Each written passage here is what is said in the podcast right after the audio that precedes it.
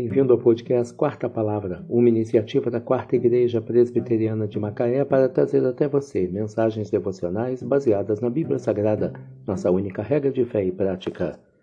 Nesta quinta-feira, 9 de novembro de 2023, veiculamos da quinta temporada o episódio 311, quando abordamos o tema A vida e a morte estão no poder da língua.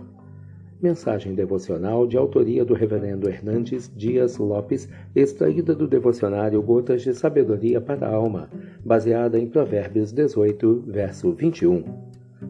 A morte e a vida estão no poder da língua. O que bem a utiliza, come do seu fruto.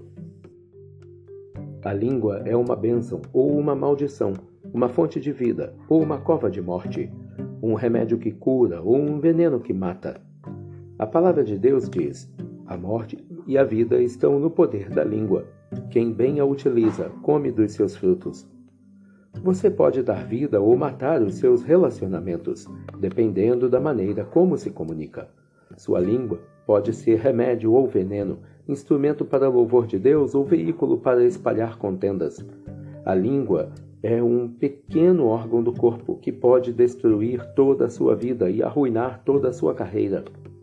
A língua tem o poder de controlar sua vida como um timoneiro comanda o navio pelo leme.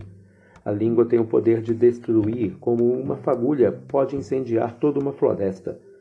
Mas a língua tem o poder de deleitar, como uma fonte de onde jorra água cristalina. Deus ordena você não proferir palavras torpes e indecentes. Ao contrário, você deve falar a verdade em amor. Deve usar sua língua para abençoar até mesmo aqueles que o amaldiçoam.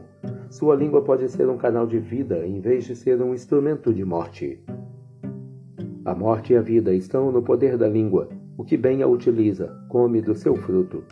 Provérbios 18, verso 21. A vida e a morte estão no poder da língua. Que Deus te abençoe.